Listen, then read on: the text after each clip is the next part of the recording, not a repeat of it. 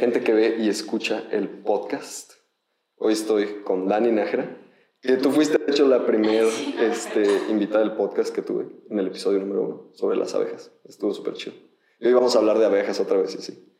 Este, y del museo, porque Dani abrió un museo de abejas. ¿Cómo, cómo surgió esa idea? Fíjate que se fue dando, o sea, muchas gracias por la invitación y por el espacio. La verdad es que si algo tengo es que, bueno, malo, no sé, pero nunca he planeado como tal así los pasos que voy dando. Sí he, tenido como visión de que me encanta ser la voz, se podría decir, de las abejas, porque son tan maravillosas y tantas cosas que a mí me apasionan de ellas. Digo, híjole, no sé, me encanta compartirlas. Y por eso fue dándose como el buscar un espacio para tener como un, pues sí, un espacio de distribución de, de los productos que hacen, ¿no? Que es la miel, el polen, el propóleo, la gelea real y todos sus derivados, que son un montón, que muchas veces solo pensamos en abeja miel y abeja pica, ¿no? Pero la intención de esto es quitar esas dos etiquetas y agregarle un montón más. Y cuando estaba, ya llevaba yo como dos años, un año más o menos, buscando un espacio. Y, y luego tuve la oportunidad de ir a un congreso mundial en Canadá y yo, yo quería hacer ya visitas a campo y así, ¿no? Pero era complicado porque pues necesitas un traje de protección y cada quien es una talla distinta. Entonces, así como pues una inversión de, ay, pues cuántos chicos compro, cuántos grandes, medianos, y luego si la otra persona, pues no sé, está más grande, más alta, o sea, muy, muy complejo. Entonces, pues me, me paraba un poquito, ¿no? Entonces, cuando fui allá, pues vi una manera muy didáctica de tener la interacción con las abejas, que era un cilindro y, y las abejas estaban en el centro y tú veías a las abejas a través de un cristal, no era como una burbuja. Yo dije, no, no, esto es increíble la idea, me enamoré. Dije, no, está genial, porque todos felices, o sea, las abejas entraban y salían felices de la vida y la gente pues podía entrar quien sea, o sea, desde niños chiquitos, grandes, señores, lo que sea, porque pues entrabas en una burbuja segura, que al final pues la gente lo que busca un poquito también de seguridad, ¿no? Ya si tú querías ingresar, pues ya te prestaban un equipo y entrabas, ¿no? Entonces, como que me vine con esa idea, me gustó muchísimo. Y la estuve buscando, como tratando de replicar.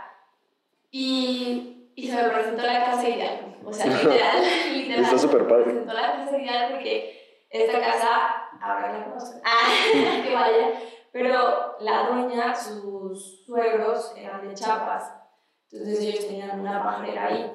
Oh, okay. Entonces yo la vi y había mucha gente que no la quería rentar por eso. Y la señora me decía, pues si quieres la quitamos y ya no la toques. Le dije, no manches, es perfecta. Justamente esta pajarera es perfecta porque tiene un cristal y las abejas pueden estar dentro de la pajarera, pero ellas sí entran y salen, o sea, entonces no está el estrés de que se sientan encerradas. Y la gente puede ver perfectamente a las abejas a través del cristal sin tener el miedo de que le van a picar, ¿no? Entonces, no, me encantó y pues ahí dije, pues aquí me empecé a divagar, o sea, cuando vi el lugar me empecé a divagar y pues la verdad es que ha sido diario, o sea, mucho trabajo, mucho amor, mucha pasión y, y diario como que procuramos, pues se nos ocurren cosas, pues, hay que hacer esto y luego encontramos otra especie o así, pues lo, la verdad es que lo, la diferencia creo yo que, de que sea una tienda normal es que como somos apicultores, pues siempre nos pasan cosas en el campo. Entonces, el compartirlas y el tener un espacio para compartirlas está padrísimo, porque siempre son diferentes. Y al final, ellas son las que nos van guiando a hacer, pues mira, ahora enseño esto y así. Entonces ya nosotros simplemente reflejamos lo que vemos en el campo, a veces es muy bueno porque pues definitivamente cada año pues, nos va peor con la producción de miel, cada año estamos pues, más secos, más calor, o sea, pues muchas cosas que pues, no son tan agradables, pero simplemente por eso dices, híjole, o sea, hay mucho para hacer, mucho para trabajar. Entonces se convirtió en un espacio de conciencia, o sea, conciencia ambiental, con autoconciencia, en donde hacemos eventos de cine picnics, este, no, no solo relacionado a las abejas, sino relacionado a todo nuestro entorno, que ya nos dimos cuenta que, pues, como les decía, es un eslabón, o sea, no, no es algo aislado. Entonces, cualquier acción que nosotros podamos hacer va a tener un impacto en ellas, son sumamente importantes, y bueno, obviamente nosotros, ¿no? En la humanidad, pero es sumamente importante darnos cuenta de que neta, o sea, de verdad lo que pasa en África y allá, o sea, no es aislado, o sea, de verdad que todo nos repercute. El hecho de, no sé, de destruir montañas para la cripto, ¿cómo se llama? Criptona, criptón, no sé qué. Es una roca. Es que lo traigo muy mencionado porque lo acabo de aprender.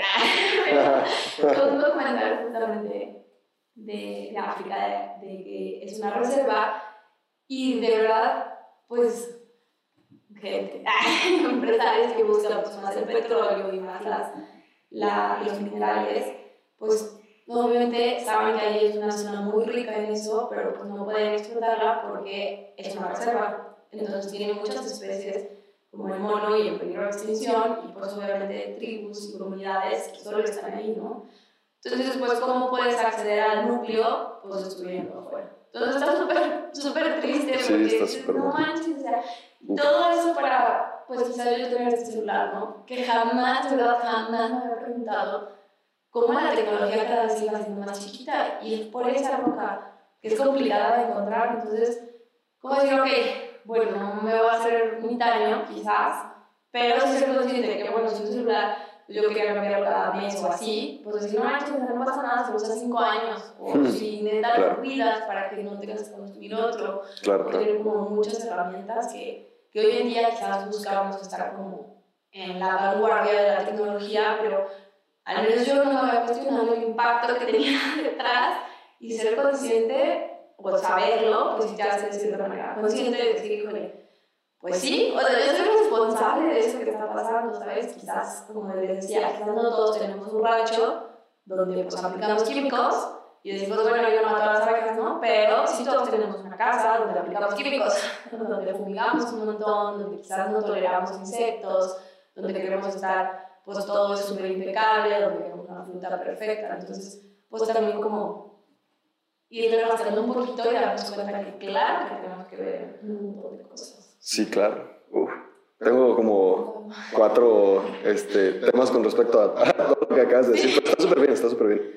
Eh, o sea, empezando con esto último que dijiste, pues sí, o sea, yo que estoy, o sea, súper metido en el ámbito del diseño de productos y cosas así, todo este tipo de cosas, como celulares, como automóviles, como tecnología, tiene mu- muchísimo una cosa que se llama obsolescencia programada, que eso significa que tiene un nivel de vida para que tú lo consumas rápido y, y vuelvas a comprarlo. De hecho, empresas como, como los Mac, que hace los iPhones, Samsung y así, este, tengo entendido que tienen muchas demandas por obsolescencia programada. Porque, por ejemplo, o sea, está hecho de cristal, ¿no? Está hecho para que se te resbale de la mano y se te rompa fácilmente, o, o cosas así, o los coches con piezas este, de, de fibra de vidrio o de plástico que son súper Sí, cero O resistentes. cambian el modelo y te obligan a que ya tienes que cambiar porque ya nada existe igual, ¿no? A lo que Exacto. tenías. Exacto, y eso, eso es todo un pinche rollo también. Eso también me hizo más consciente de, de lo que dices, ¿no? De que voy a comprar algo nuevo y no lo voy a cambiar en un tiempo porque pues me va a servir, me puede servir durante cinco años en vez de nada más cambiarlo, como tú dices, en un mes o en dos meses, porque ahora este está de moda o lo que sea, ¿no? Porque pues todo esto, como dices, consume eh, elementos o componentes electrónicos más bien, y todo eso viene de minas de todo el mundo que generalmente están en países de tercer mundo. Hay muchísima explotación tanto de personas como inclusive de, de- o sea, como contra el medio ambiente, pues, Sí, como estabas diciendo. o sea, de verdad que son masacres que yo no había visto. El documental está en Netflix, de hecho, se llama Bang Wow, Wow o algo así. Y la verdad es que uno no lo profundiza acá en el museo. Invitamos a un experto que, que ayuda a profundizar justamente y hacer la diferencia de cuando lo veas en tu casa a que ya él te platique y él estuvo allá en, en los países de África, él es veterinario y trabaja con los monos, entonces era así como, dudo, o sea, los están matando cañón y obviamente pues también a las personas, ¿no? Y las personas pues si no los cuidan, pues ¿quién los cuida? Claro. Entonces es mucho más fácil que pues nariable, porque pues, los monos obviamente no, no se van a dar a entender, pero hay mucha gente, eso fue como que me animó mucho, dije, bueno, no todo está perdido, hay mucha gente que está, pues justo ese documental salió por personas que quisieron luchar, que hoy en día de verdad de 10, solo uno está vivo. Casualmente, los otros No, desaparecieron, se murieron, los encontraron Es que mucho poder de por medio. Está horrible. Y eso que, pues sí te enseña cosas, pero me imagino que pues nos sacaron todo, ¿no? Entonces ahí es cuando dices, híjole, y no, pues bueno, igual no te vayas tan lejos, o sea, Chiapas, la selva lacandona también que la tenemos aquí, o sea, está súper horrible cómo los, cómo se manipula la información que nos llega a nosotros a la realidad, ¿no? Entonces, quizás es eso, o sea, decir, bueno, ok, no voy a ir, al menos yo, por ejemplo, a dejar todo lo que tengo aquí e irme quizás de voluntariado, no sería mi manera de contribuir, habrá quienes sí, y está padrísimo, pero desde cosas pequeñas se pueden hacer grandes contribuciones. claro. Lo que yo voy a hacer es eso, como esa conciencia que tú dices, o sea, que el consumismo, o sea, el hecho de que todo te lo marcan como desechable. Entonces, tratar de... Y los materiales de lo que es desechable, o sea, está cabrón. Sí. De hecho, o sea, más que, por ejemplo, aspectos tecnológicos o, por ejemplo, búsqueda de minerales o todo esto para hacer componentes electrónicos, o sea, ahorita estaba pensando es, es, muy más bien, siento yo, como de comercio en general, porque por ejemplo hay una deforestación cabroncísima en Madagascar y en lugares como, como Sumatra y así, este, por dos razones. Y de hecho, una de mis preguntas con respecto a lo que también decía hace rato de que pues, el clima ya no es igual, hace mucho calor, este, las floraciones sea, han cambiado, es qué tanto impacto, por ejemplo, tiene la agricultura convencional considerando, por ejemplo, bueno, todo lo que habías dicho de los agroquímicos o en el caso este de que digo yo de, las empresas, pues deforestan por el aceite de palma, deforestan porque quieren poner monocultivos gigantescos de, una sola planta. Entonces, por ejemplo, mi, mi, pregunta iba a ser, ¿qué tanto impacto tiene la agricultura en la apicultura o, o sea, o en la especie? No, pues bueno, van de la mano y tocaste un tema súper importante porque justamente volvemos a las modas, o sea, es como, quiero leche de almendra. Y la almendra es un monocultivo brutal que ha crecido muchísimo y que obviamente necesita un 90% de polinización. Entonces, de hecho, es el primer cultivo más demandado para llevar las abejas a polinizar en, California. Pero. Sí, visto eso. No manches. Ah, tú me lo dijiste, creo. Creo que sí. no sé. Pero sí es algo sonado. O sea, la verdad es que sí se ha tirado mucha tierra en, ya sabes, siempre hay muchos debates entre los que consumen carne, los que no, y se echan tierra, lo que sea. Cada quien. Pero lo que yo voy es que todo, de verdad, todo lo que hacemos tiene un impacto. O sea, hasta el hecho de que queramos ser más naturistas con puro bambú, el hecho de que nada más cultiven bambú también está matando un montón de, de flora silvestre. Exacto. Entonces, yo creo que es el exceso, o sea, no es como como esto es bueno o malo, sino simplemente el ser conscientes de no caer en excesos que no son necesarios. Entonces, justo la, agricultura y las abejas van de la mano, o sea, al fin de cuentas son su alimento, o sea, las abejas hacen la polinización por simple de existir porque necesitan buscar polen y néctar, que es su alimento, ¿no? Pero, ¿qué pasa con los monocultivos? Que obviamente estos ya son un poquito más trabajados, aparte de que la mayoría no son ni siquiera nativos, entonces no ofrecen ni siquiera la calidad que ellas ocupan y los micronutrientes, que son el polen, por ejemplo, que tiene micronutrientes que, que se da a través de otras floras de otros insectos, pues ya está perdido. Eso es lo que la gente no entiende de los GMOs, por ejemplo. Sí. Este, o sea, que cambia tanto estructuralmente que no es lo mismo. O sea, la abeja tiene un, no sé, un chingadazo de años de evolución donde está adaptada a las plantas, etcétera, etcétera, etcétera. Entonces, cuando tú cambias este, la estructura, o sea, de la planta en el laboratorio y la haces más fácil de reproducir, la haces más, o sea, cambias toda esa parte microscópica que dices. Y muchos, o sea, muchos no entienden así como, güey, pero es que el, el GMO no te va a hacer más daño que la verdura original, ¿no? Y así, o sea, no, igual no, o igual sí, no sé, pero, pero sí estás cambiando algo para otra especie, llámalo abeja o incluso cualquier otro polinizador, que pues las abejas son como el 90% de los polinizadores a nivel mundial. Pero, o sea, es, ahí hay un impacto súper cabrón también. De hecho, bueno, sí, o sea, eso que mencionas, sí es súper importante los monocultivos, pues el hecho de que sean macrotúneles, pues hacen un impacto invernadero cañón.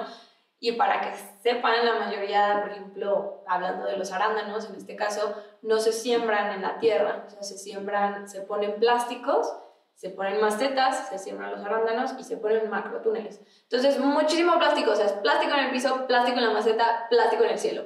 Eso es un efecto invernadero cañón. Y aparte, pues estás matando la tierra. O sea, sí, es árida la tierra. Eran fértiles, ya no son fértiles. Entonces, ahí, pues bueno, ahí ya estás dando la madre en la tierra. Y obviamente vuelvo a lo mismo. O sea, a veces uno dice, bueno, pero sí, esos son químicos, yo no tengo este, monocultivos, ni ranchos, ni nada. Pero desde el hecho que plantes en tu, en tu jardín, o sea, un poquito de plantitas, nativas en su mayoría y que puedas investigar cuáles son las plantas nativas y las tengas, de verdad ayudas a un montón de abejas.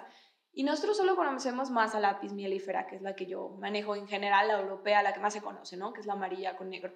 Pero hay más de 20.000 especies de abejas y la mayoría son especies solitarias, que no son muy sociables, por lo mismo no muy estudiadas, y también son nativas. La abeja europea, la verdad es que no llegó, no es de aquí de México, se ha estado pues manejando mucho, pero no es nativa de aquí.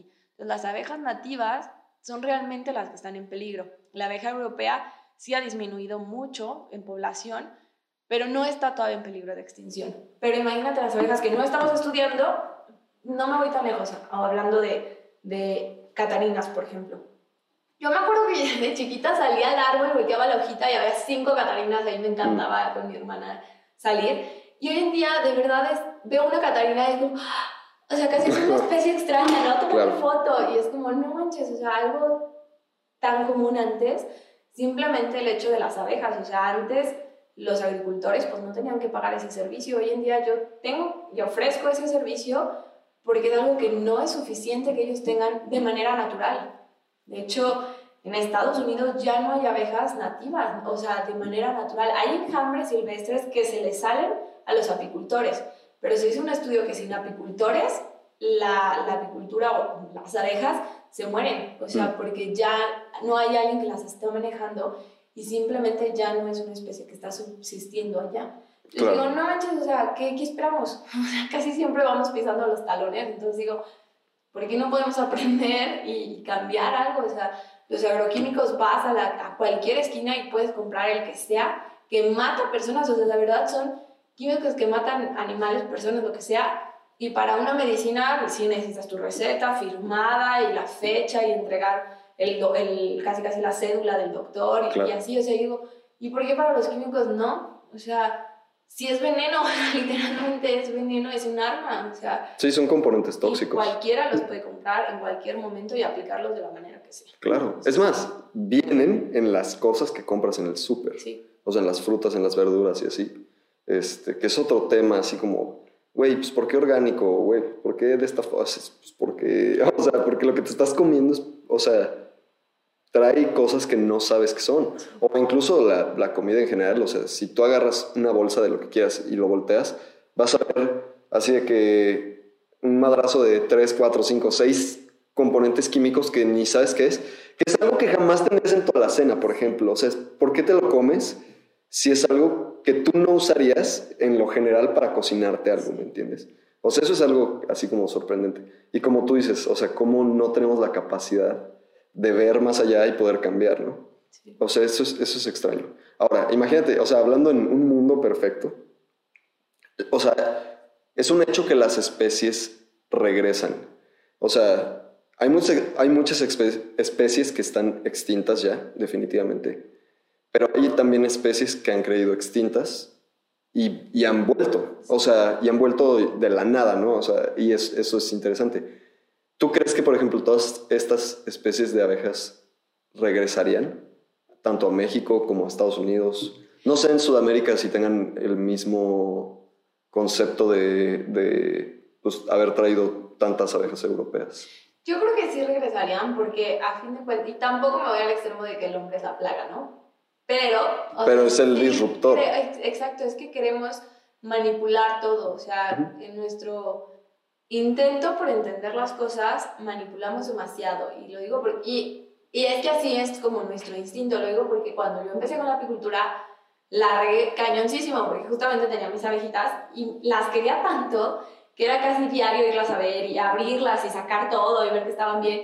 Y no, no me di cuenta hasta después que, que caí en entendimiento. Dije, híjole, la estoy cargando cañón. O sea, una colmena es como un útero, es como un mm. vientre. Es, es, es que es algo sagrado y perfecto. Y hermético. Que, exacto, que ellas están esterilizando la temperatura, o sea, justamente están cuidando que no haya como otros factores y llegamos y abrimos y es como destruimos todo, o sea, mete, se mete el aire, el polvo, nosotros, o sea, todo. Entonces es una invasión muy intensa. Y es algo que no pasaría en la naturaleza. Obviamente no pasaría. Entonces, desde ahí dije, puta, pues, o sea, siempre entré como en este estrés de decir, ¿meto mano o no meto mano? O sea, ¿las estoy ayudando o no las estoy ayudando? Entonces, creo y repito que es un equilibrio. O sea, yo, le, yo soy consciente de que les estoy estresando cada que yo abro la, la colmena. Entonces, ¿qué hago? Pues procurar abrir lo menos posible. Pero soy consciente de que también ya las, o sea, sus necesidades básicas ya no se cubren en la mayoría del año. O sea, antes sí, ahora ya no. Entonces, ¿qué es lo que hago? Pues tengo que suplir esas necesidades. Les doy vitaminas, los probióticos que ya no tienen polen, la calidad del polen, este, minerales, eh, alimento, agua con azúcar o con, con, miel o lo que sea, o sea, dejo una parte de, de, la producción para ellas. Entonces, como ser consciente de una apicultura, consciente, o sea, creo que esa es la palabra, y equitativa, equilibrada.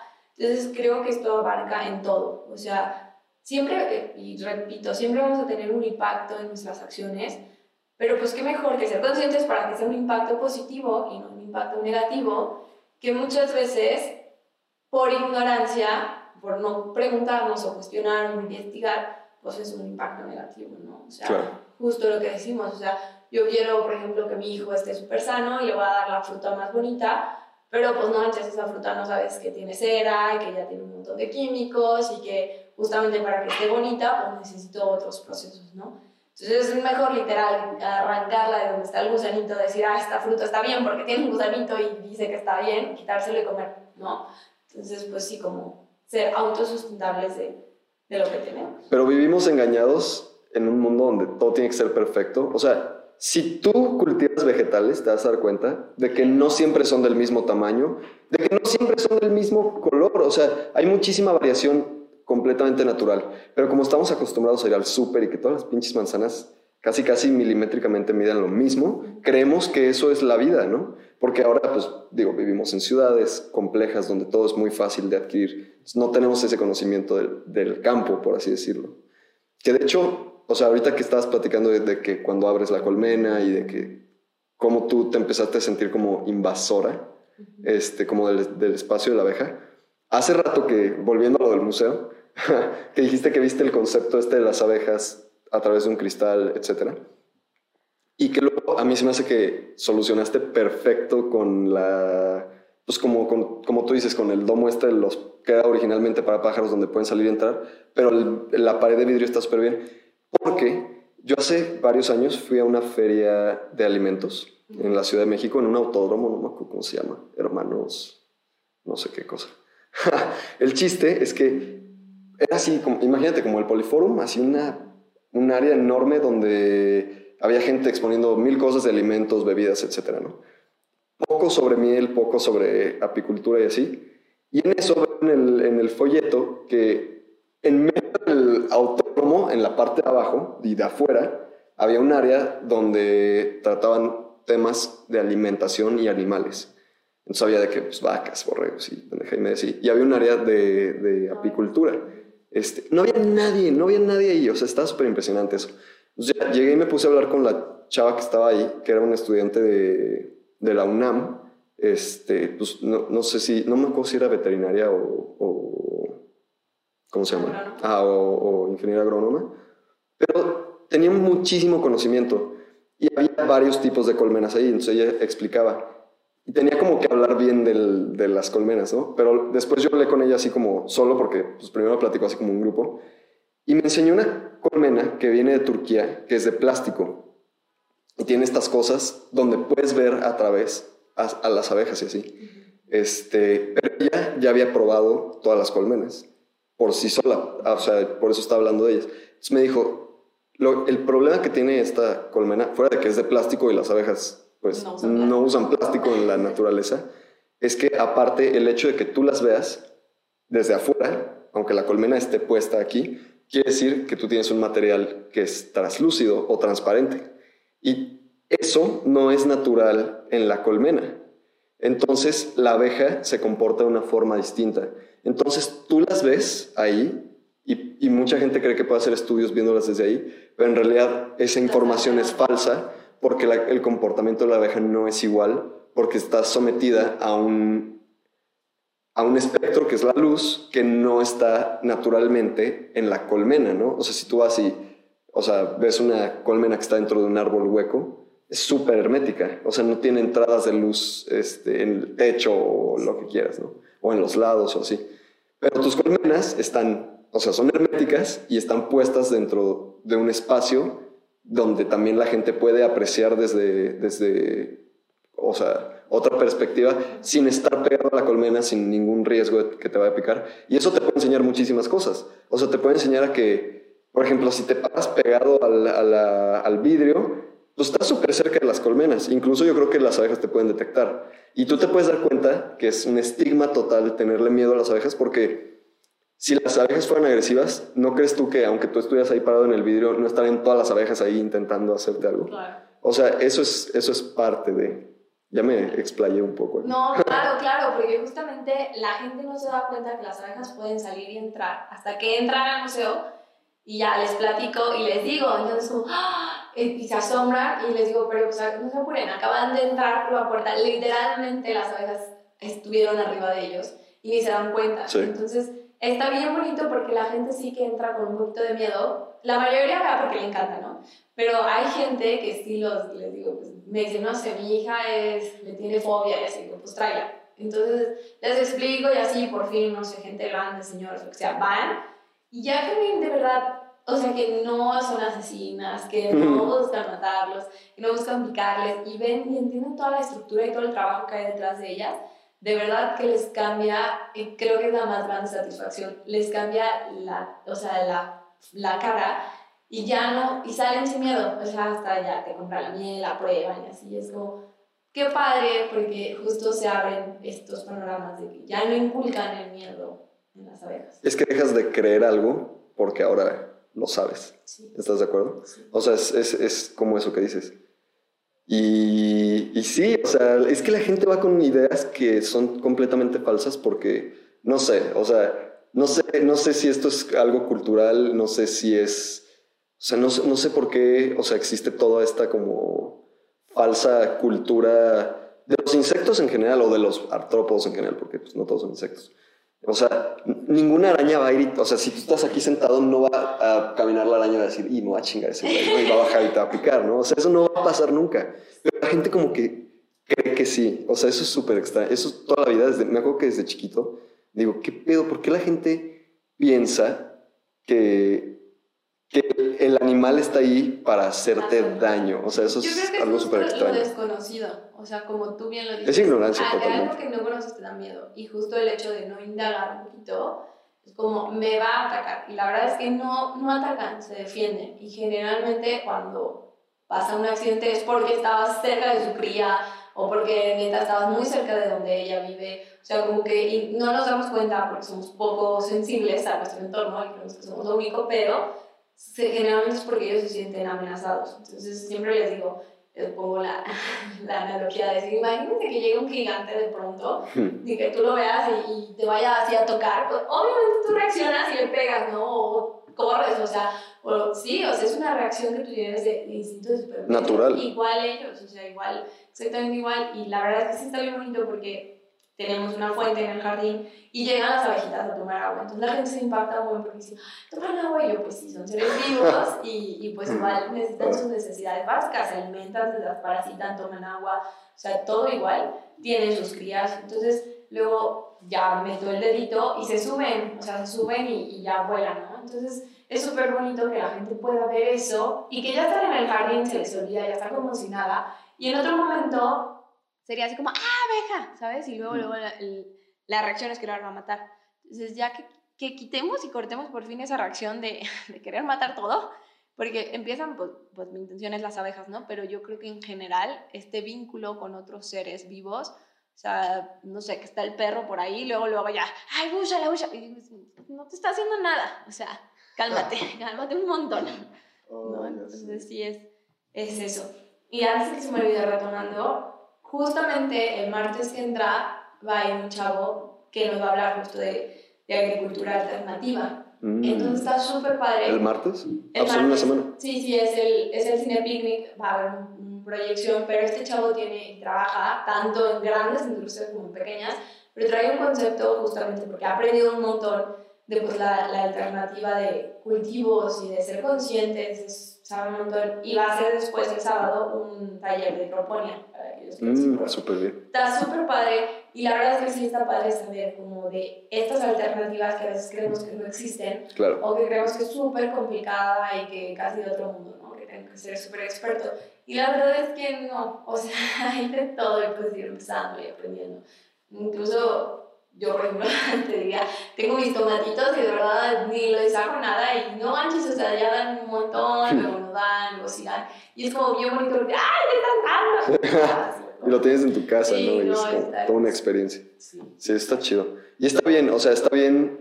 Justo, o sea, está escuchando eso en un podcast que me gusta mucho, que, por ejemplo, Estados Unidos este, se dio cuenta de, en esta pandemia de que muchísimas cosas que usan en el día a día, llámalo medicamento, alimentos, cosas súper básicas para sobrevivir, vienen de otros países.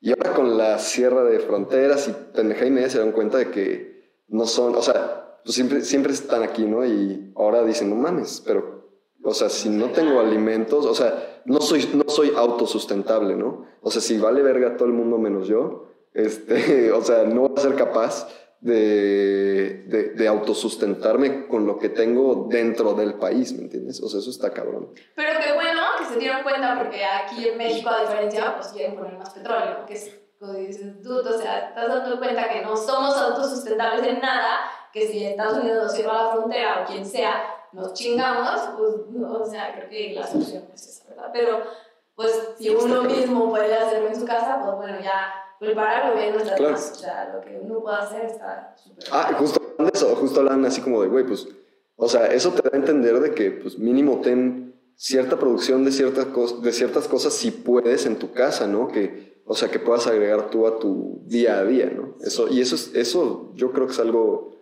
súper importante.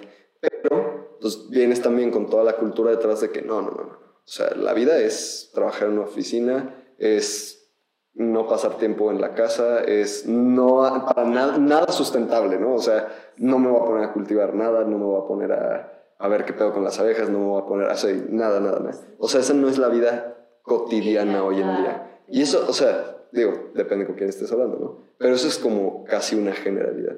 No me gusta generalizar, pero, o sea, es casi una generalidad. Lo bueno es que de verdad esta pandemia hizo esta pausa y, y fue duro, pero yo sí creo que mucha gente empezó a despertar y a cuestionarse esto, así, ok, y si me corrieron, o sea, yo me muero, ok, y buscar estas alternativas, decir, Claro. pues yo puedo generar esto, hacer esto, meterme un poquito en el jardín, o sea, y, y sí, sí hubo un gran incremento de nosotros en el museo. No llevamos mucho, justo llevamos cinco meses, pero sí me llegó, no sé si fue obviamente por el espacio, pero la gente de verdad que mucho más interesante, más interesada, más abierta al hecho de escuchar otras alternativas. O sea, el hecho de que si quieren abejas a veces solo se acercaban por el hecho de comercializar la miel, ¿no? Y ahora es como, ok, no me importa. Yo les decía es que no, o sea, no, no dan miel todos los días que les puedes quitar. O sea, les tienes que dejar y si bien nos va por el entorno, puede que te den miel, pero no es como su obligación darte miel, ¿no? Y yo no les puedo asegurar que yo he visto que no pasa. Entonces, ya ha habido mucha gente que dice, no me importa, o sea, yo quiero que me polinicen. Y es como, súper, eso sí, a todo dar de lo hacen y te aseguro que tus calabazas van a estar más bonitas, más rápido. O sea, la lavanda se ve hermosa, me encanta cómo se ven ahí las abejitas y llegan avispas, o sea, como de verdad sí ya un poquito más de empatía y quizás tolerancia sería la palabra de que no quieran todo súper estéril y casi matar todo. ¿no? Mm. Qué interesante que tocaste ese tema ahorita, de, de sobre todo de la producción, de que pues, no te aseguro que vaya a, a haber miel, ¿no? O sea, de que te van a polinizar, pues sí, ¿no? Una de mis preguntas, o sea, que venía pensando desde estos últimos días, o sea, es en parte pues, el negocio de la apicultura, ¿no? O sea, tú en el museo tienes varios productos, este, como la hidromiel, que está súper chida, ¿no? O, bueno, la miel, este, polen o ciertas otras cosas, ¿no? Este, algunos dulces, etc. Esta producción depende de un producto esencial, que viene de las abejas. ¿Estás de acuerdo? Sí, sí. O sea, como tú dices, o sea, no puedes así como asegurar la, la producción. ¿Cómo es, o sea, el modelo de negocios? Ajá, o sea, o el modelo de negocio de la apicultura, como para decir, ah, ok, o sea, vendo tanto de todos estos diversos productos al mes, ¿cómo puedo sustentarlos? O sea, porque yo he visto, por ejemplo, posts que tú pones, este, de que para hacer un kilo de miel se tienen que, o sea, mueren alrededor de, ¿qué eran? Como 3.000 abejas, una cosa así. O sea, eso está, eso está cañón. O sea, es como mi...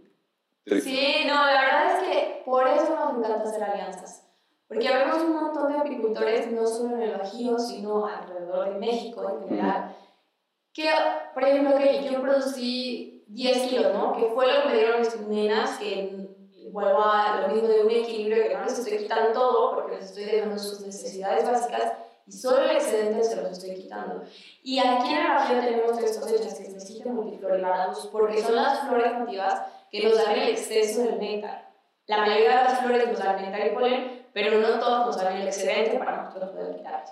Entonces, cuando aquí no hay ya miel, yo puedo buscar otras zonas donde tengan miel, por ejemplo, Michoacán, que tiene aguacate, miel de aguacate, o San Luis Potosí, que tiene miel de naranjo. Entonces ahí ya está generado, pues no sé, me gusta muy porque yo no puedo con todo, o sea, no puedo con todo ni quiero, la verdad es que es demasiado espacios, chinga, claro. cosas, ¿no? Pero el hecho de tener a un apicultor conocido, que yo sé que allá produce otros 10 kilos de de aguacate y acá en, San, en, en, la, en ay, se miel de azares, miel de naranjo, tiene otros 20 kilos, ¿no? Entonces digo, pues entonces ya está bien padre porque ya hacemos un conjunto, ya somos varios apicultores que ya están subsistiendo la economía, que yo sé que tienen un buen manejo con sus abejas, porque también hay quienes nada más las explotan y la verdad es que de verdad me van a tachar de loca, pero de verdad la miel hasta sabe distinta, o sea, no sé, si hay gente que me dice, es que tu miel y tu miel, y digo, es que de verdad lo hacemos con mucho amor, con mucho respeto, con,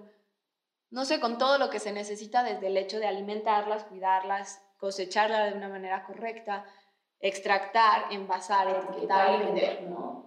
Claro, y dañando la especie lo menos, posible. o sea, yendo como de la mano con la especie, no explotando. Exacto, y contribuyendo a ella, porque por ejemplo las tenemos en un santuario de mezquite y hacemos siembra de mezquite. Entonces, eso ya te hace un chorro, o sea, y tanto... Sí, ayudas ahí al balance natural. ¿no? Sí, en general. Entonces, pues si de por sí no tenemos agua, pues o sea, ser un poquito más consciente de, de, lo que gastas y de no querer sembrar una flor que ni tiene por qué estar ahí y, o sea, tirar mucho de agua, ¿no? O sea, es como, pues si aquí no hay mucha agua, pues tratar de quizás otra cosa, otra especie, ¿no? Si yo quiero mi jardín, pues tratar de tener un, un ahorro de agua, ¿no? Que llega o así. Entonces son como muchas cositas que se pueden hacer, que yo la verdad es que al principio yo estudié veterinaria y, por ejemplo, con las vacas, me encantan las vacas, pero siempre terminaba con una cruda moral, porque decía, manches, yo la vi crecer, y no.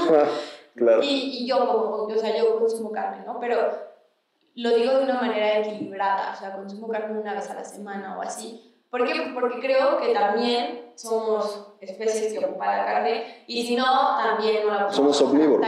Sí. Esa es la verdad. Pero, sí, pero creo que de una manera consciente se puede, o sea, no hay por qué ser tampoco extremistas por lo mismo, sino simplemente decir, ok, lo voy a hacer de manera consciente, de dónde la estoy comprando, a quién se la estoy comprando, cómo la está cultivando, porque también hay, o sea, el hecho de que venga nada más de un ranchito de la esquina no significa que sea bueno. Exacto. Porque la verdad es que a veces, por no comprar a una gran empresa, pues dices, bueno, el ranchito, pero la verdad es que el ranchito además tiene peores condiciones. Porque apenas si puede vivir él, no los culpo, pero tampoco la Pero no es la... Ajá, exacto. Entonces digo, un equilibrio, vuelvo a lo mismo, o sea, te vas con alguien que pueda darle las necesidades básicas de este animal, que lo haga de la mejor manera, que lo sacrifique de la mejor manera y que la carne sea de la mejor calidad. ¿Me explico? O sea, no tiene que ser súper premio, pero también no que las tengan muertas de hambre, ahí que, o sea, como es el ranchito libre pastoreo, pues no, porque también hay muchos parásitos, cosas que influyen, también no tener conocimiento de hacer rotación, pues también estás acabando con la tierra, o sea, claro. es cierto, o sea, la verdad es que el ganado sí, pues ataca mucho a la tierra, o sea, los gases y todo, ¿no? pero el ser conscientes de eso y hacerlo de una manera correcta, bueno, lo mismo, o sea, creo que es la solución, ¿no? Hacer rotación de cultivos, no digas, no, no voy a tener ganado porque pues atacan las plantas, ¿no? Contaminan el suelo. Ok, bueno, sí voy a tener y cómo hacerlo de la mejor manera. Pues haciendo, teniendo aquí mi, mi siembra de mi propio maíz, mi propia avena o todo esto, o sea, hasta matando los ciclos, y así es como nos aplican químicos, o sea, matando los ciclos de manera natural, haciendo rotaciones. Pero también así que digas, hijo, pues nunca aplico nada y están siempre aquí encerradas en un 2x2, pues... Sí, pisando sus o sea, necesidades 24/7. o sea. Exacto, yo he ido a, lugares donde neta las vacas les llega el estiércol hasta acá, o sea, y tienen un problemón de patas, y dices, ok, bueno, sí, no vino, no fueron explotadas, pero no manches esa Todo para ti. O sea, cuando te la comas. Sí, o sea, eso es un hecho. sufren un montón. O sea, sí, es súper inhumano el proceso, o sea. Sí, verdad, sí.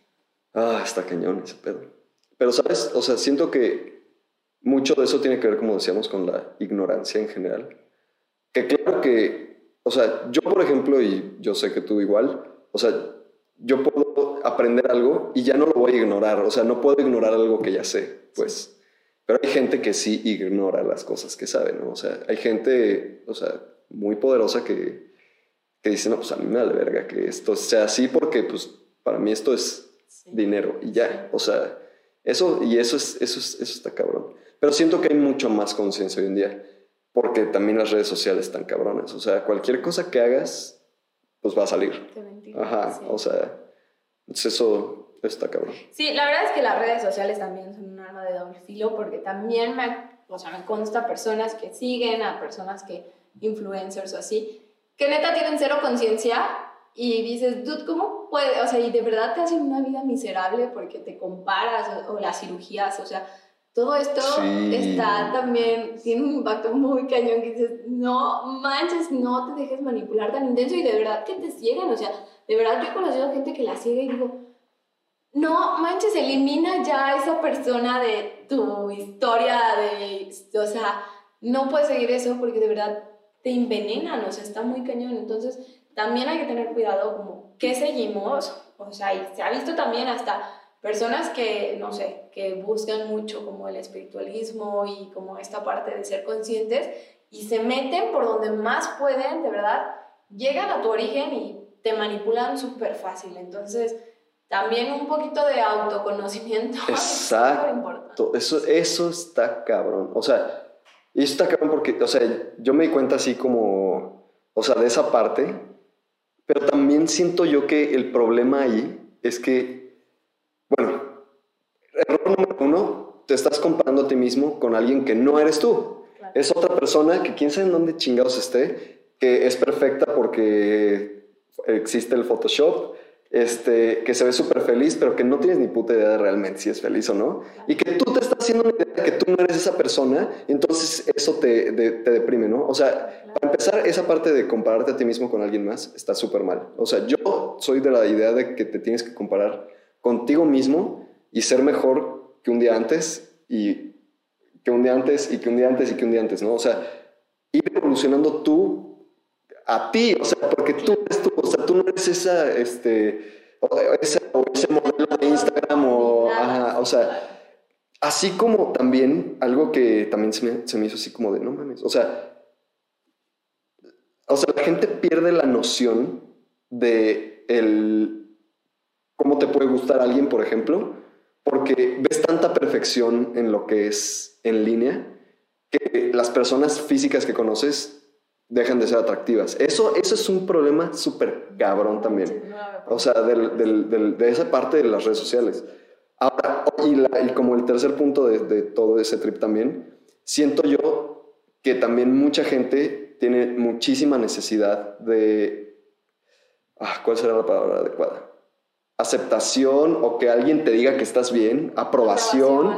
O sea, esa, o sea, esa necesidad de que alguien más te tenga que decir que tú estás bien en algo para que te lo creas, eso también se me hace de este mismo problema de las redes sociales o, o incluso de las relaciones de hoy en día. O sea, ¿por qué necesitas que alguien acepte o, o, o te diga que está bien algo que estás haciendo? O sea, hazlo porque tú sabes que está bien, hazlo porque tú quieres que esté bien, hazlo porque tú quieres un cambio, hazlo porque, hazlo porque quieres ser mejor persona, hazlo porque no te gusta quién eres y quieres ser otra persona. O sea, todas esas cosas del, o sea, de como el mundo digital se me hacen así como, como de miedo, ¿no? Sí, sí, sí, que aparte se vuelve una adicción y te, o sea, te enrolla tanto que no te das cuenta, ya es difícil ver que hay, o sea, una, que, que, no estás tan contento, dos, que no estás llegando a donde quieres, tres, que no estás logrando el objetivo. Tres, que estás perdiendo identidad. Sí, exacto.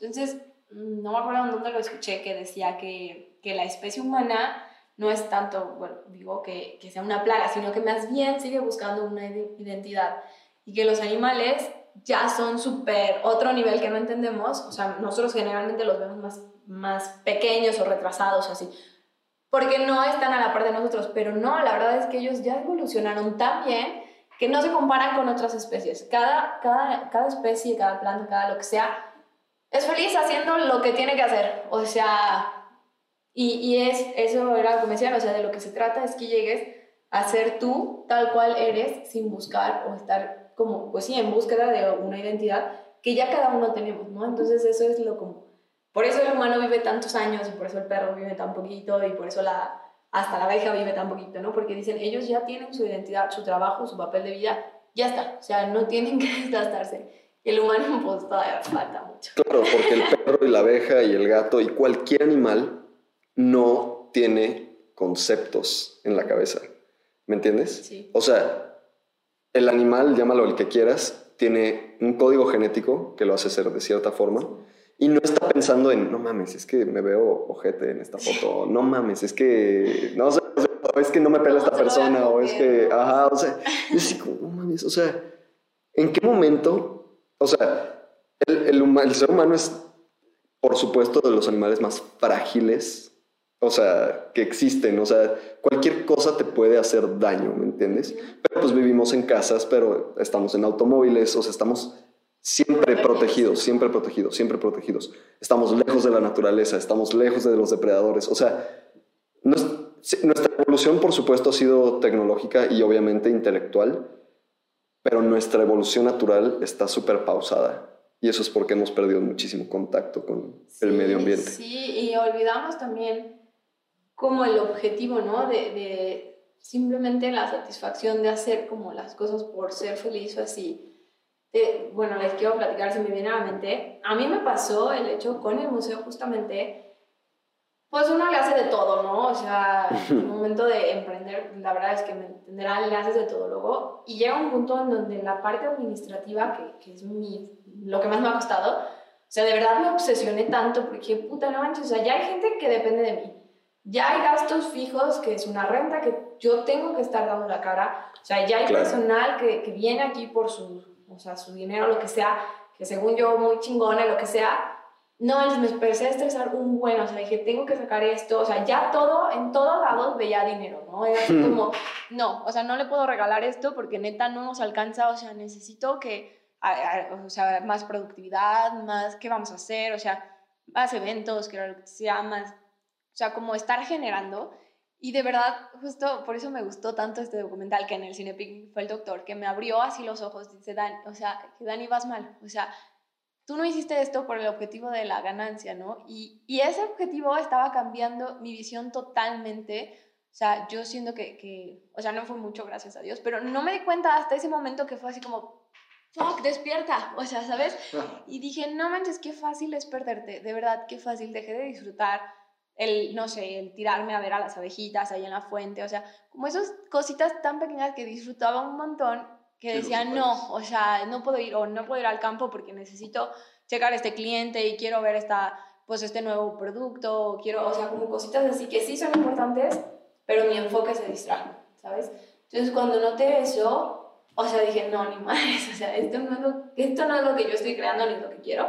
Quité mi enfoque de eso volví como a enfocarme en lo que me apasiona y de verdad que las cosas empezaron a fluir mucho mejor. O sea, llegó ya la persona que nos contactó, llegó el de jardines, o sea, ya se hicieron más alianzas, o sea, como otras cosas que dices, no, es que chingón, que, que esté fluyendo, quiere decir que pues bueno, vamos bien, ¿no? Todos tenemos deslices, pero sí dije, qué fácil te puedes perder por algo que, que, tienes que, ¿no? O sea, porque a mí me decían, no, es que tienes que hacer tu estado de resultado y tienes que controlar estos gastos y tienes que ver tu flujo y tienes que... Yo decía, ok, sí, obviamente es importante, pues para que tenga un pilar el negocio, ¿no? Pero ¿en qué momento lo volví prioridad? Creo que ese fue el problema. Entonces, darte cuenta, de decir, ok, esto no me está haciendo feliz, ni es mi enfoque, estoy en el mismo lugar, estoy en la misma oficina y no me está gustando. Entonces, como como no perderte y quitarme eso fue así como, pues le estoy regando y regresar.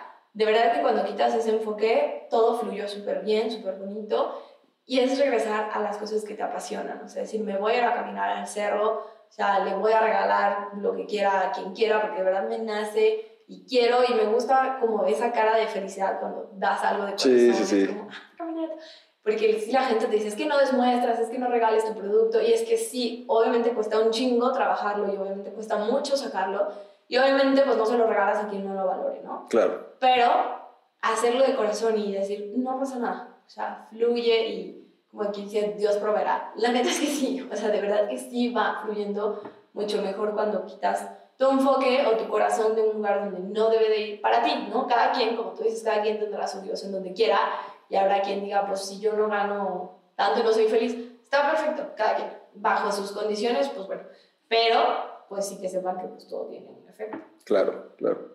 ¿Y cómo hiciste para solucionar eso? O sea, ¿lo sigues haciendo tú o, contrataste sí, una persona? Sí, lo sigo haciendo yo, pero de verdad es que cuando me di cuenta...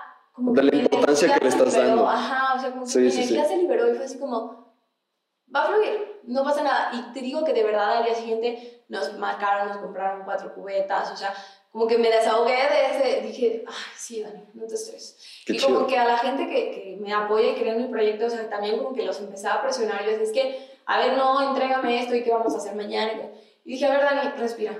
Me calmé y llegué luego otro día y dije, ellos fluyen perfectamente sin que yo esté ahí jodiéndolos, ¿sabes? Claro. Y como que era mi estrés de decir, es que, no, o sea, ya... Como, Estás proyectando lo que traes tú con, o sea, en los demás, ¿no? Y incluso el cinepin pasado ya, o sea, se llenó súper más fácil, o sea, le, platicaba que es difícil luego encontrar a la gente que fluya. Y entonces dije, no, a ver, nos estamos desgastando un chorro, estamos haciendo un chorro de eventos, nos está viendo bien y terminamos agotados. O sea, de verdad, para el viernes, el jueves ya estábamos súper cansados porque ya habíamos planeado todo un evento y al final el evento ya estábamos muertos. Entonces dije, no, vamos a hacer solo dos eventos al mes y ya, o sea, echarle la energía, y, pues sí, como pues las ganas. Y eso nos ayudó muy bueno. O sea, creo que eso y, regresar a ver, Dani, pues lo estoy haciendo porque quiero, no por el dinero.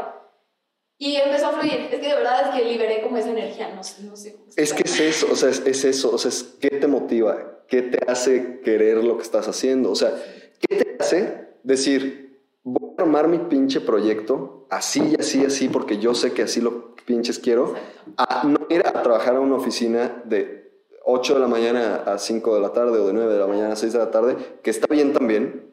O sea, es una visión de cada quien, ¿no? O sea, tú tienes la visión de o emprender o la visión de no, yo no quiero tener el negocio, voy a trabajar nada más. Y te va a ir bien, está chido y tienes una rentita y ¿no? Un salario fijo y lo que quieras. Pero si eres una persona que tiene la visión para realizar algo y sabes que tu motivación es tal y tal vez no sea el dinero como dices tú, o sea, pues siempre encuentras lo que te hace salir adelante, ¿no? Y justo acabo de terminar un libro. Es que, bueno, a mí me gusta mucho como la filosofía estoica y así. No sé si sepas qué es eso. No. Bueno, Marco Aurelio, que fue un emperador de Roma, es como el exponente más grande de la filosofía estoica. Pero la filosofía estoica es básicamente que los obstáculos que, que se te presentan son simplemente lo que sigue del camino en el que estás. ¿no? De hecho, el libro que, que acabo de leer se llama The Obstacle is the Way este, hecho por eh, Ryan Holiday, que es una persona contemporánea, pero, o sea, él hace sus libros con respecto a la filosofía de Marco Aurelio y otros filósofos de hace dos mil años, o sea, que básicamente representan eso, ¿no? O sea, de que lo que se te presenta es algo que tú tienes que sobrepasar. Y, y, el cómo tú reaccionas a las situaciones es tu decisión. Es tu decisión que esto te haga sentir, o sea, que esto te haga enojar y que tú dejes que las emociones te, te, te, invadan y te controlen. Ajá. O es tu decisión que eh, hacer la parte administrativa te estrese súper cabrón y te ponga de malas y odies a todo el mundo por eso, ¿no? Así como, o sea, y es que tú no te das cuenta de que es tu decisión hasta que lo piensas, hasta que dices, ah, pasó esto, pero ¿qué importancia le voy a dar yo? Claro. O sea, me voy a súper mega emputar y a gritar y a no solucionar nada porque pasó esto, o pues pasó y si no hay vuelta atrás, pues lo acepto. Y si sí hay algo que está dentro de mi control para poder solucionarlo, lo hago. Esa es básicamente como la filosofía, ¿no? O sea, la filosofía estoica. O sea, si está dentro de mi control, lo voy a hacer al 100% de mi capacidad, pero si no, no le voy a dar la importancia suficiente como para que me afecte. Claro, claro. Y, y tocas un punto importante que es el estructurar lo que tú quieres, como tú lo quieres, como lo buscas, porque también empecé justo, o sea, como que te empiezas a meter mucho en este rollo, o sea, a ver cómo le hacen los otros y cómo, cómo solucionaron y cómo lo hicieron, que está bien, porque obviamente aprendes, ¿no?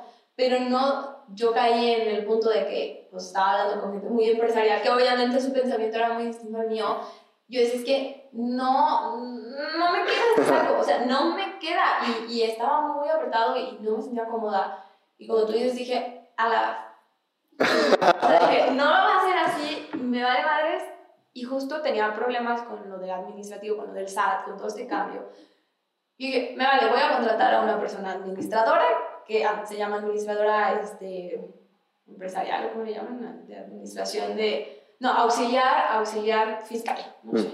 Pero el punto es que obviamente pues no estaban de acuerdo porque decían, a ver si tu negocio no te está dando, o sea, ¿cómo vas? Que, que entiendo esa parte, ¿no? Pero ella sí, pero mi padre es más importante, me vale más que yo no gane y que lo gane ella, o sea, no me importa porque yo no quiero hacerlo, ni desgastarme de esta manera que estoy desgastando. De verdad es que me quitaba el sueño, o sea, hacer facturas y así, o sea, un error, es un, eh, o sea, me estresa mucho.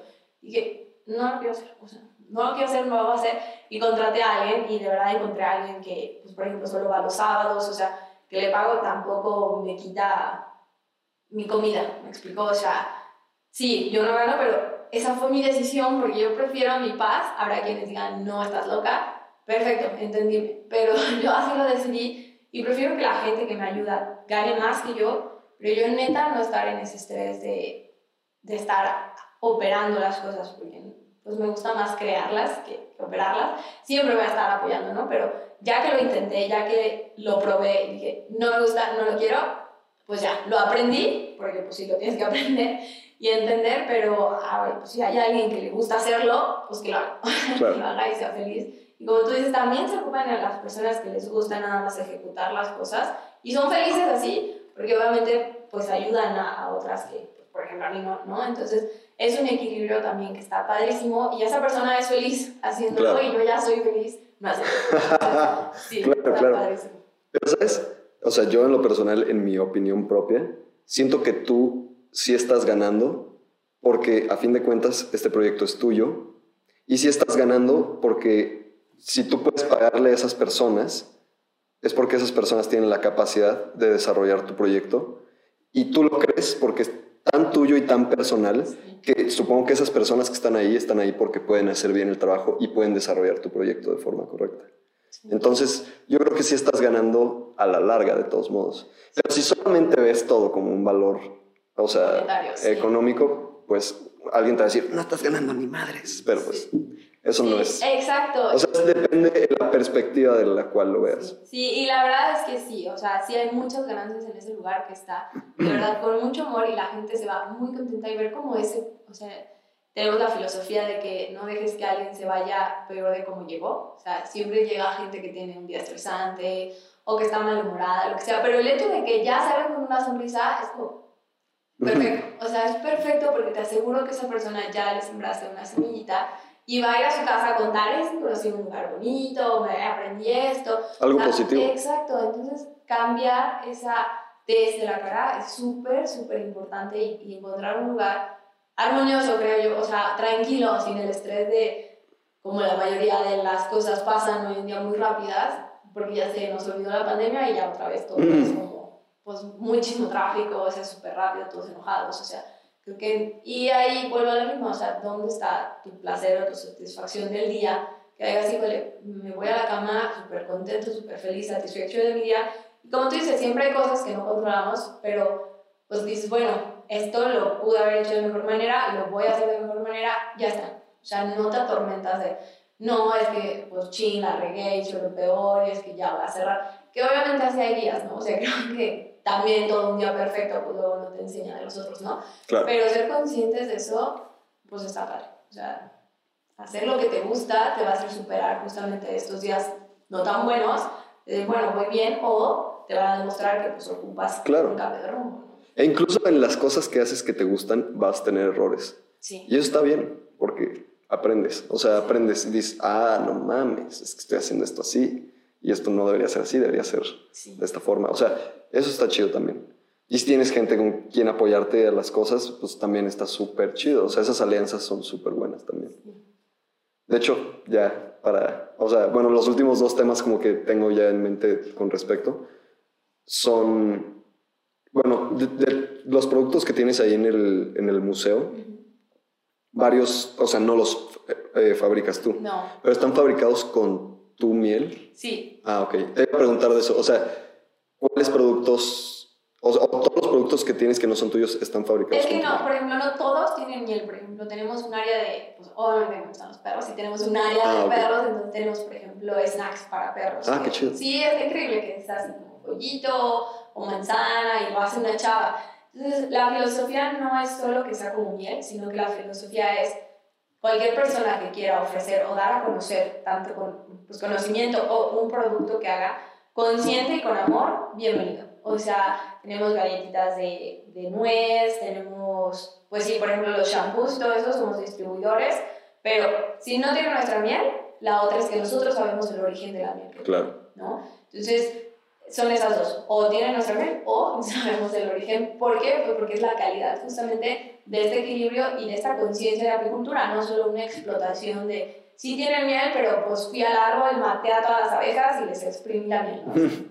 Pues no. Entonces, sí buscamos esta conciencia y, y generarla, ¿no? Y la gente que de verdad que, pues, es que creo que el amor no es todo, pues obviamente nos ayudamos, o sea, mutuamente de que me ayuda a promover el lugar, a ellos les sirve como punto de venta. Yo cuando empecé, creo que lo más difícil era encontrar puntos de venta. Uf, Y sí, es súper pesado, súper pesado estar tocando puertas, súper pesado que digan que no, súper pesado. Sí, es desgastante. Sí, entonces ahí es su marca, no se les quita ninguna credibilidad para que cualquiera pueda saber de dónde proviene y cada marca tiene una historia. Entonces eso también es lo que contamos, historias. Y todas tienen miel o algo referente a las abejas. Sí, sí, o sea, por ejemplo, esto de los snacks de los perros no. Pero Mm. la mayoría sí son. Pues no, tenemos snacks, por ejemplo, tenemos unas papas de chapulín, harina de chapulín, que están riquísimas. Y Ah, pues sí, es este chido. concepto, ¿no? Algo alternativo, de que Claro. no a fuerzas tiene que ser proteína de, pues, del De vaca. así, sino que hay otras proteínas y otras alternativas que se están haciendo justamente con los insectos que son mucho menos invasivas y que también están súper ricas, de verdad, las papas están súper ricas. Yo cuando fue el chavo, no, no sé. Me las voy a comer No, y las probé y dije, no manches, o sea, neta, con producto supernatural, o sea, ellos producen al brillo. Claro. Entonces, pues es, es esto, o sea, estas alternativas que, que está abierto el lugar, o sea, la hidromiel si la hace con nuestra miel, o sea, las sodas las hacemos nosotras, o sea, todo esto, pues creo que está bien padre. Por ejemplo, tenemos una chava en México que hace arte de abejas, súper fan de las abejas y nos pinta a mano, entonces, pues también, o sea, es un espacio abierto que no solo excluye, como te digo, solo la miel, que sí buscamos y sabemos el origen de lo que contiene y pues que obviamente el hecho de tener la miel con infusiones, canela, chile, lo que sea, deliciosa, pues nos ayuda a tener como por ejemplo estas catas o que la gente sepa que se puede diversificar la miel y que no es solo miel para el agua, ¿no? o sea que de verdad también es miel que endulza, pero también tiene propiedades. Claro. Entonces, también. Muchísimas, mientras sea natural, ¿verdad? Sí, sí. mientras no esté rebajada en fructuosa. Y bueno, mi siguiente pregunta iba a ser como, ¿cuál es como tu visión a futuro del, del museo? Híjole, te digo que casi no planeo como mucho, porque luego soy una persona que le cuesta trabajo la frustración, siempre la tengo que estar trabajando, pero me cuesta que luego yo planeo algo y no sale así tal cual yo lo planeé, me frustra mucho. Pero mira, Entonces- nunca nada va a salir al 100%. Exacto, eso, eso de verdad que me ha ayudado un montón. Digo, bueno, no importa, o sea, mi visión verdad sí es que este sea un espacio recreativo, educativo y de divulgación científica certera. O sea, y tal cual me encantaría que fuera como un punto turístico de León y no solo de León, sino que de verdad fuera un punto reconocido donde la gente puede ir a hacer intercambio de libros, intercambio de conocimiento, o sea, Aprender un algo. foro, sí, un foro de divulgación en neta, creo que todos tenemos algo que aportar. Entonces me encanta, o sea, me encanta la gente que he conocido, la gente que entra, la gente que quiere aportar, o sea, justo tenemos el sábado una de una cata de cacao y miel, que es la chava de Divina Copa. Mm, sí, sí. Entonces me encantó porque ella llegó, o sea, me encanta que llegue, pero como, ay, es que me gusta su concepto y quiero hacer esto. ¡Ah! Entonces se siente bien bonito encontrar gente que va como coincidiendo y abriendo este panorama de que yo no tenía en cuenta hacer una con cacao, pero llega ella y es como, no manches, o sea, claro que sí, estaría padrísimo. Y se van creando un montón de cosas como con el mismo entorno que va creyendo en, en este proyecto. Y no existe un lugar así en León. De hecho, pues somos como poco culturales, pero sea, no existe como un espacio alternativo y, y está súper bonito, sí, sí tenemos la tienda, pero eh, la intención es, por ejemplo, luego tener, ya tenemos test, entonces está súper rico porque puedes ir, te- tomar tecito, eh, tirarte en el jardín, leer tu librito, entonces, como eso, o sea, eso es lo que busco, obviamente, pues crecer, este, que sea como, pues sí, un espacio, no sé, único, súper bonito.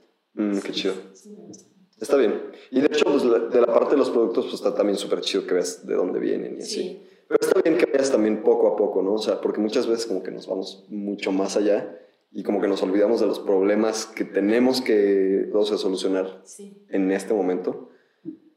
Pero qué chido, qué chido que estés haciendo eso. Sí, me encanta. O sea, y me gusta mucho que el equipo de trabajo crezca. O sea, Claro. Me da como esa satisfacción. Yo eso sí tenía desde el principio como el poder brindar trabajo.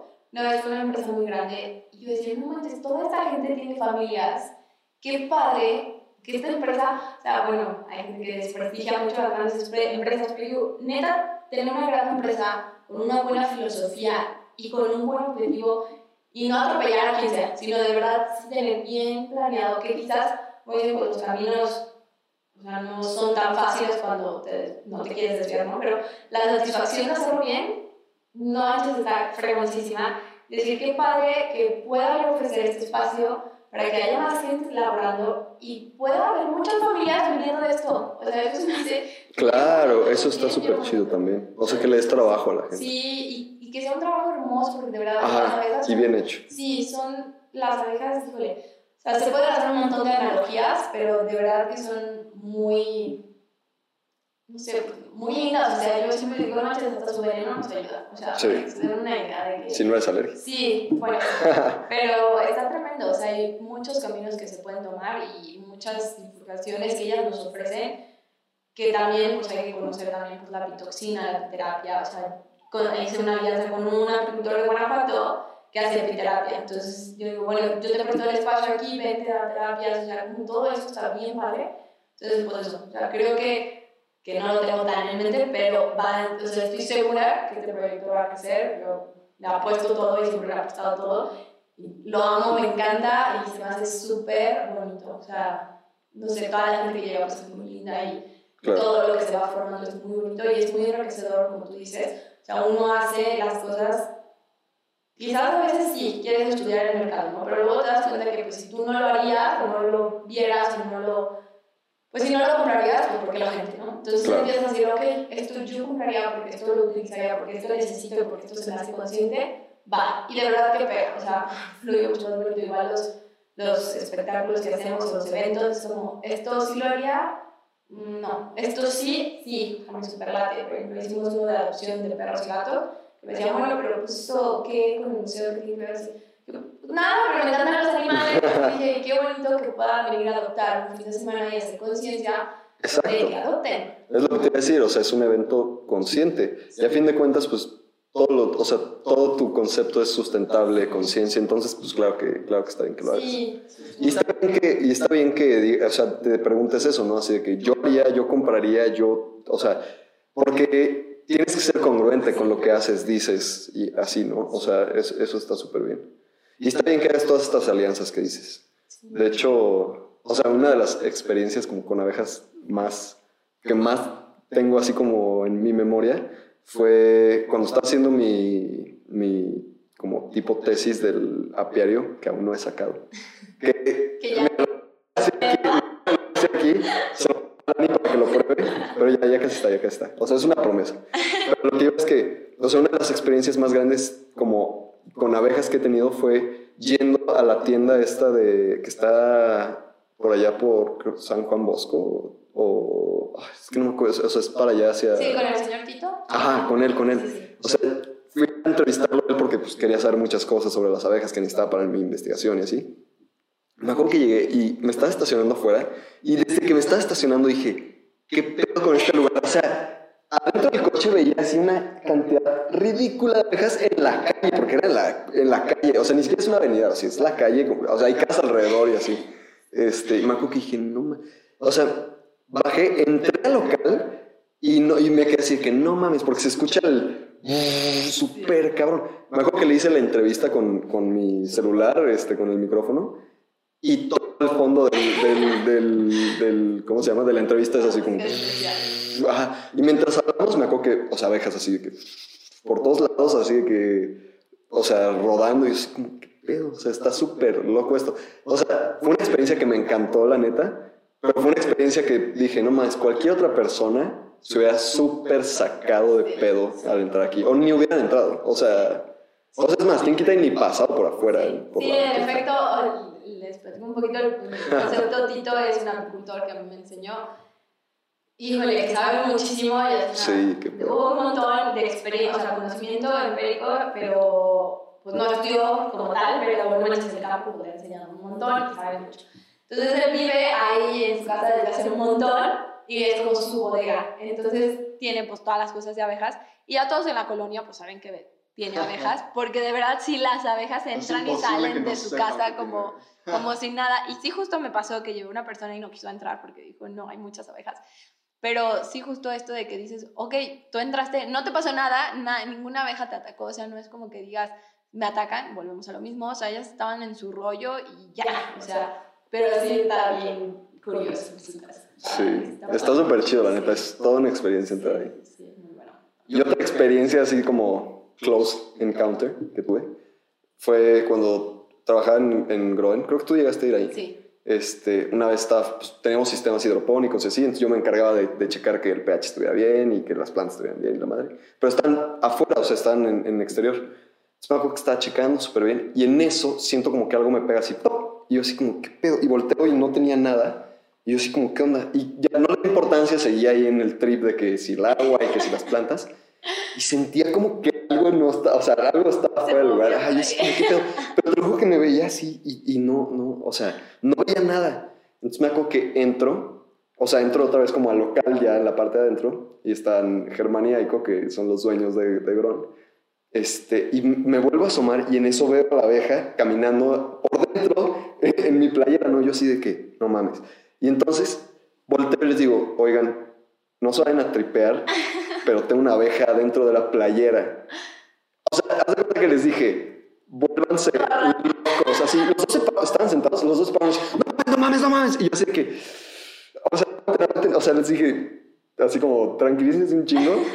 Y me metí a, o no, no, me salí más bien otra vez. Y fue así de que me levanté la playa así súper poquito a poquito. Y la abeja se fue. Nunca me picó. Pero estoy seguro que no me picó porque como que mantuve la calma todo el tiempo de, de lo que estaba pasando, ¿no? O sea, porque como tú dices, por ejemplo, la persona esta que iba contigo, o sea, si tú trabajas y estás nervioso o nerviosa o así, tu cuerpo libera este... Cortisol. Ajá, exacto, y las abejas se dan cuenta y eso, ellas lo toman como una señal de Amenaza, sí, sí, o sea, claro. y es totalmente, este, or- o sea, es una hormona esto, ¿no? Claro. Sí, pues es que ellas, por ejemplo, se comunican de un montón de maneras, entre ellas, pues, no, todas las feromonas, hormonas y aromas. Entonces, es lo que pasa con los animales, es de que te dicen, el perro huele miedo. Literalmente sí, o sea, porque tú estás agregando cortisol y ellos es como, o sea, no te dicen, ah, atacar". tiene miedo, no, es como, Está sí, o sea, pánico. exacto, o sea, se está preparando para atacar, entonces, pues por eso ellos se defienden. Entonces, sí, de verdad, siempre que tengan, si tienen miedo a las abejas o a cualquier cosa, mantener la calma, de verdad, es lo más importante. Y ellas solitas, ya cuando tú te retiras, ellas solitas se van. Es como, bueno, cuando yo le llevo a los chavos al apiario, porque justo sacamos un día de apicultor, que es los sábados, que está bien padre. Ah, qué chido. Está, está increíble porque los llevamos justo al santuario de Mezquite, entonces les platicamos y lo que sea. Entonces ya que están ahí, les digo, si, si alguno entra en pánico, porque ya cuando ves a las nenas, pues es como otro, otro espectáculo, ¿no? Entonces digo, váyanse, o sea, caminen y retírense, pero no tienen no griten, no entren en pánico, o sea, simplemente caminen y váyanse. O sea, si quieren decirme, bueno, y si no, solo váyanse, ¿no? Entonces, de verdad que no hemos tenido ningún accidente, toda la gente como que ya va con esa mentalidad de estar calmado y porque precisamente antes, pues les explicamos como todo, todo este entorno de las niñas, todo lo que implica, y pues ya se, pues no sé si se enamoren tanto como yo, ¿verdad? Pero sí es como, bueno, o sea, ya, ya como que ven un esfuerzo mayor a como creían que no hacían nada, ¿no? y le estás aportando conciencia, a fin de cuentas. Entonces está bien. Y si están ahí es porque quieren estar ahí. O sea, saben, saben perfectamente a lo que van. Ajá, qué chido. Pues, redes sociales que quieras compartir. Pues sí, estamos como Rizos de Miel en Facebook o como rizos.de.miel en Instagram. Y en Google nos encuentran como Rizos de Miel igual o como el Museo de las Abejas. De hecho, ya salimos, no sé por qué, pero salimos ya como el Museo de las Abejas, Rizos de Miel. Yo he visto o sea, gente que ni siquiera conozco así, que de repente, o sea, tengo en Instagram que sube fotos así como de, ah, está súper padre, y así del, del, museo, y así. No sé si te había contado eso. No, ah, O sea, he visto que gente ha subido fotos, igual y pasan por afuera y ven el mural y toman una foto, es porque el mural está súper chido. Sí. Este, entonces, o sea, tienes, o sea, eso también está súper chido, o sea, tienes ese mural que es súper llamativo, y aunque no está sobre la avenida, se ve desde la avenida, entonces eso está súper chido también. Sí, la verdad es que ese mural también tiene su historia, la chava súper linda, se llama Mitch. Igual, o sea, me costó un buen de trabajo como encontrarla, pero creyó en el proyecto y fue perfecto. O sea, y justamente estamos sobre este, la Andrade, León Moderno, al, a dos cuadras de la Panoteca, sobre Mariano Escobedo. Literal, está el Oxxo, la chica más Gus y estamos enfrente. Hmm. Como tú dices, se ve desde la avenida y pues sí, ahí dice Museo de las Abejas y estamos abiertos de lunes a viernes de 10 de la mañana a 6 de la tarde y los sábados de 10 de la mañana a 2 de la tarde. Entonces ahí nos pueden mm, encontrar, pueden buscar las experiencias, pueden escribirnos, como sea, nos pueden contactar y la verdad es que pues, nos encantaría que nos visiten, que conozcan y que estén al pendiente. Y si quieren miel real, pues la pueden comprar ahí. O muchos otros productos. O sea, yo compré ahí la hidromiel. Este, quien ha visto el podcast me ha visto tomando. Este, pues Dani, muchas gracias. No, muchas gracias. No sé, ¿algo más? No, pues ahí estamos a la orden. Espero pues, haber tocado algunas fibras por ahí que habremos logrado, pero pues de verdad muchas gracias por el espacio. Ahí no, hombre, digo, las puertas están abiertas y pues nada, ahí, ahí estamos a la orden. Súper bien. Muchas gracias. Ya saben. Bye. Gracias.